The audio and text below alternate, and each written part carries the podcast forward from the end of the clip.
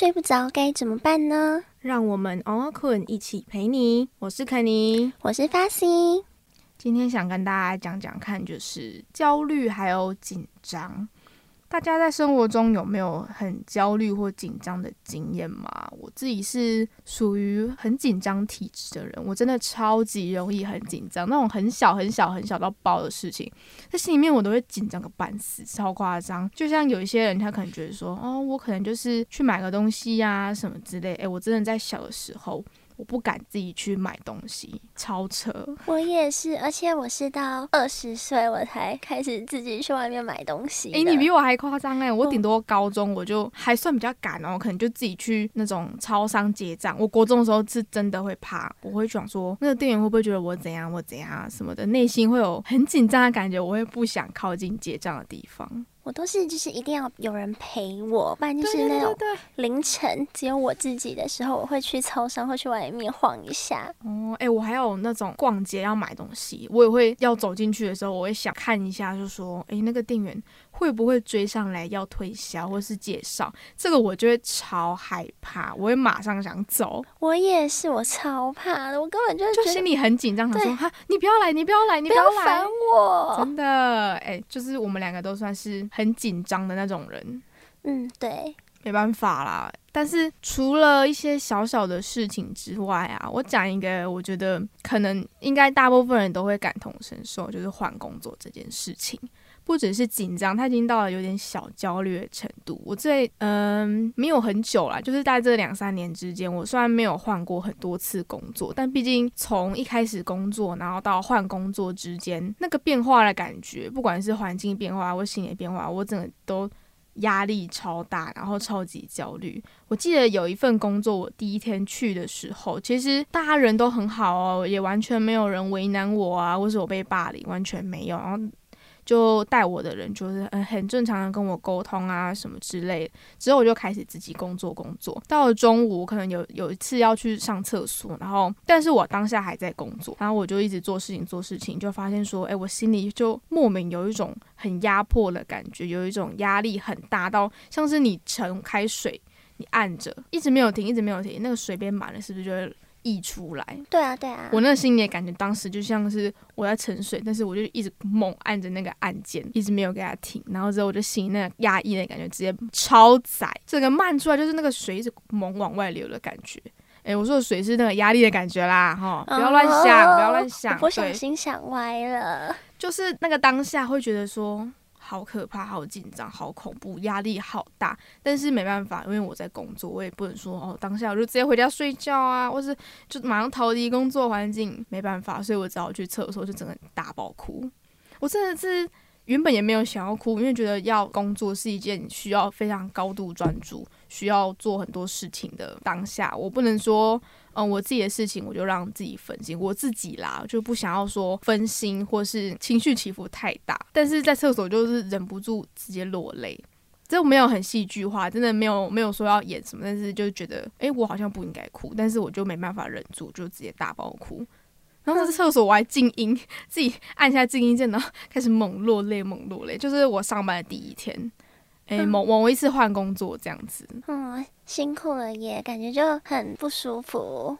其实我觉得还好，但就会有一种啊，为什么我这样子？是我抗压性太低吗？就当天回家的时候，我自己想这件事也想了一阵子，觉得是不是自己是不是说抗压性不好，或是这份工作是不是不适合我，导致我会有这种很太激烈的反应。哦，没有啦，我觉得他就只是情绪而已啦。虽然我以前都很焦虑，但我其实到现在，呃，已经就是好很多了。嗯哼哼，了解。换工作可能当下还是会有类似小小的阵痛期，对环境的适应啊，对新工作的上手度啊，这好像都是需要一小段时间让自己去习惯，说嗯熟能生巧的感觉啦。但是我觉得我自己本身个性的关系也影响我很大，导致像刚刚讲嘛，从小事情到大致换工作，都会觉得诶压力很大，然后很焦虑，很焦虑，好紧张。诶 f o x y 我问一下你哦，像我刚刚讲，我自己有一些比较小小极端的焦虑例子，你自己会在生活中感觉到说真的很焦虑的时刻吗？嗯。有啊有啊，我刚刚来录音的时候我就超紧张的，我刚刚紧张到就是我一紧张就会想上厕所。然后我刚刚就已经跑去厕所四次，然后有 对，而且虽然现在就是在缺水，但是我有开很小很小很小的水，然后听水声那边流，我就坐在那种马桶上，很像白噪音，对，就是让自己比较稍微小小舒缓，这样吗？嗯，会让自己心情就是稍微平复一点，因为你会听那个声音，然后你就觉得哇，你下你下次开那个 自己手机的声音来听好不好？自己自己听白噪音就。静下来，静下来，OK 啦。没有啊，人家刚刚是去厕所嘛，不小心的。我了解，我了解。对，除了就是刚刚这个小小例子，你在生活中有没有遇过可能曾经很紧张、很焦虑，然后导致有一些生活上的小改变吗？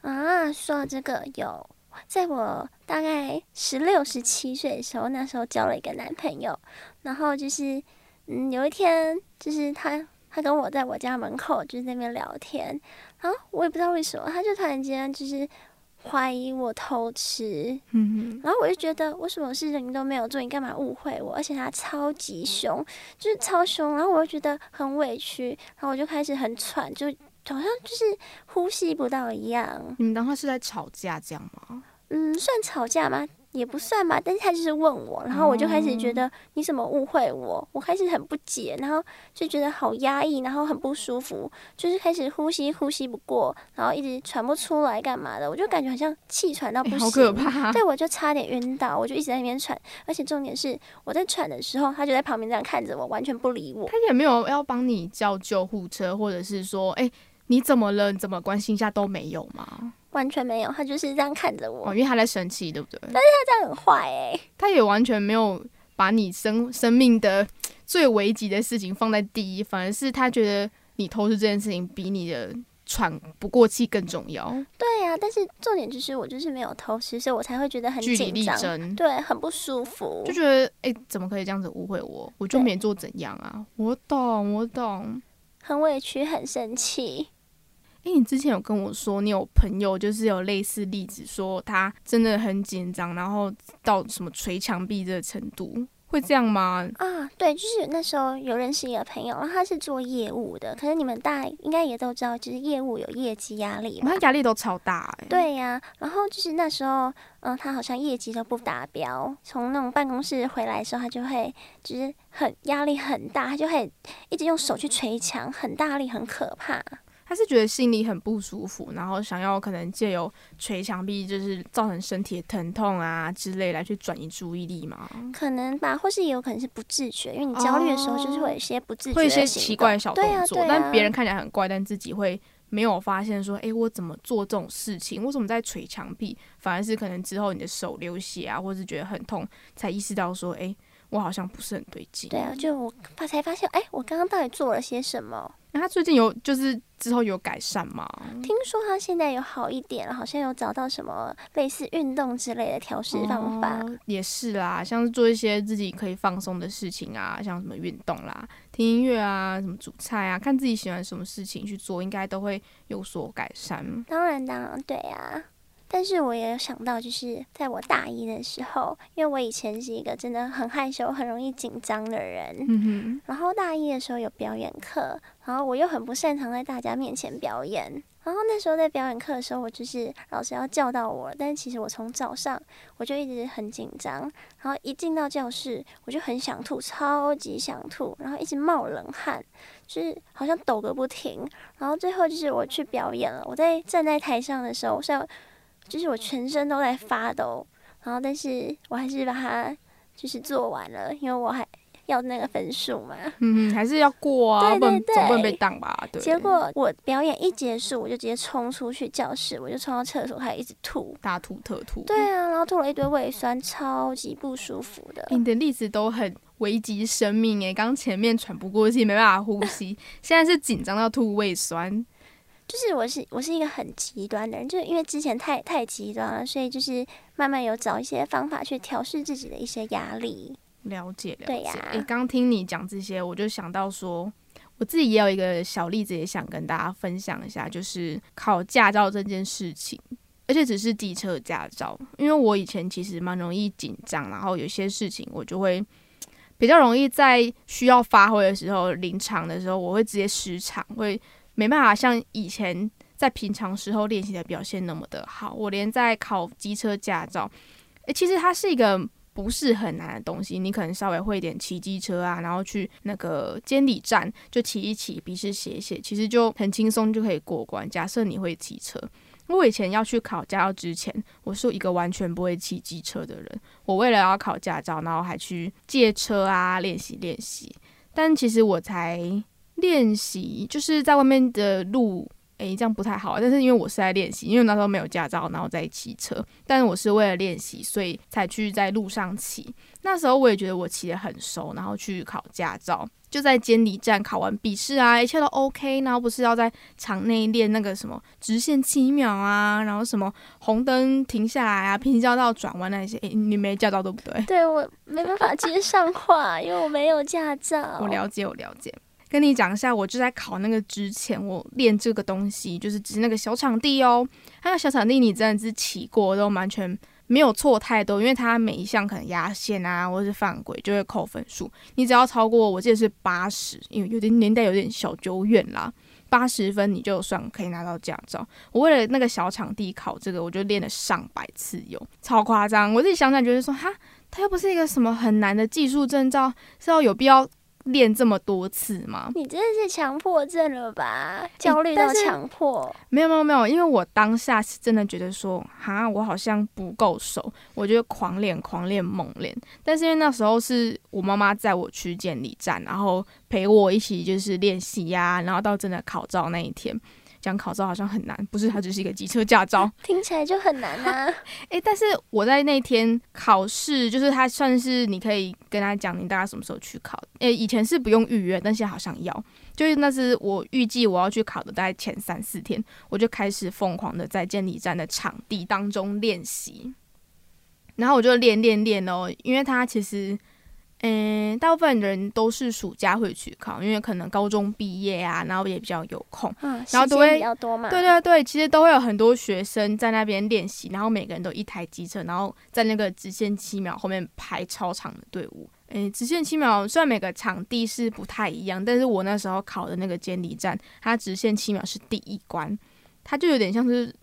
闯关的概念，就你开始骑，可能直线七秒，然后一个小转弯，然后之后是两段式左转，然后之后再切换切换车道，然后要打灯，然后 U 型什么什么鬼，有点忘记。感觉很好玩呢，其实很难，因为我当下会想要练很多次，除了我觉得我不够熟，然后还有个原因就是我自己心中觉得我一定要过。我也不知道我在坚持什么东西，而且觉得说我如果没有过，很尴尬哎。那么多人在排队，然后也在考试，大家都看着我，然后撵到，然后叽叽叽，很可怕。我就觉得说，哈，当下没有过，就是除了尴尬之外，我会觉得说别人会不会觉得我很逊？所以我就一直疯狂练习，我每天去就练个两三小时吧，然后练练练，因为每一次你一轮这样下来，可能。五分钟差不多，但是你在排队的时候，你是在等别人，所以你等别人骑完骑骑骑，然后再一个人进去骑骑骑，然后出来才换下一个人。所以我那时候练了上百次，真的到了考照那一点，我就真的完全没有出错。但是心中在考照的时候，哎，其实大家都会紧张嘛，我自己也是。但是事后回想起来，我居然只是考个机车驾照，我居然要练这么多天，而且只是在那个。场地里面不是说哦，我出去就是练习啊，我为了这个然后去干嘛哪里什么都没有，我只是练这个，在那个场地就练上百次，我自己觉得很夸张。解决焦虑跟紧张，我把它分成两个面向，好了，一个算是可控跟不可控原因。那可控就有点类似，在你各种时期的紧张，你都可以去用像是一些自我调试啊，或者是转念。自我调试有点类似，像你刚表演课很紧张，很紧张啊。假设说我今天把它调试成一个不那么紧张的状态吗？虽然有点难，但是有时候有些方法真的就是这样子，或是转念一想。有时候就是他就是会过，他就 OK 了。对，我觉得就是差在转念，因为有时候就是我们都会把事情就是想的好像太大了，但是它其实很小。对，就是很小，就是我们把压力放大。